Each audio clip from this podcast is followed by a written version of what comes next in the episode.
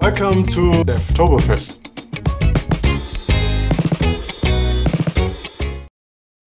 I wanted to do a quick overview of what you can expect from Devtoberfest. Just a little reminder here. First of all, if you come to the SAP community and you go to the groups and you say all groups, you'll be able to navigate to the Devtoberfest group. This is where all the content about Devtoberfest will be available. And if you haven't already, be sure to join this group. Now, I don't see the join button because I've already joined the group, but joining the group is what's going to enter you into the Devtoberfest contest. Now, the other important thing to keep in mind, particularly if you're interested in the contest, is we have the uh, the fun game board, and you can track your progress in the contest, how many points you've accumulated.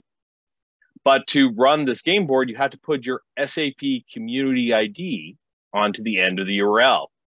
Now, your SAP community ID is not necessarily the same ID that you would see here in um, in the community groups, but instead, when you come to the community home, you can click your little icon in the upper corner and click on uh, manage my account. That will take you to this people.sap.com URL.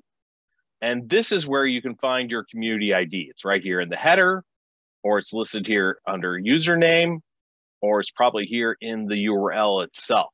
That's the ID that you're going to want to take and put onto the end of the URL of the game board and that will show you how you're progressing in the contest.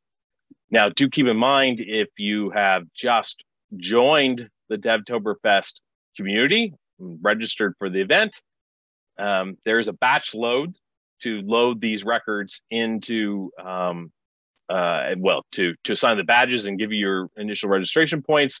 There can be a little delay in showing up in the game board, but don't worry, all your points are still being accumulated. Uh, you'll you'll see them retroactively once your registration is processed, and and you can see them in the game board.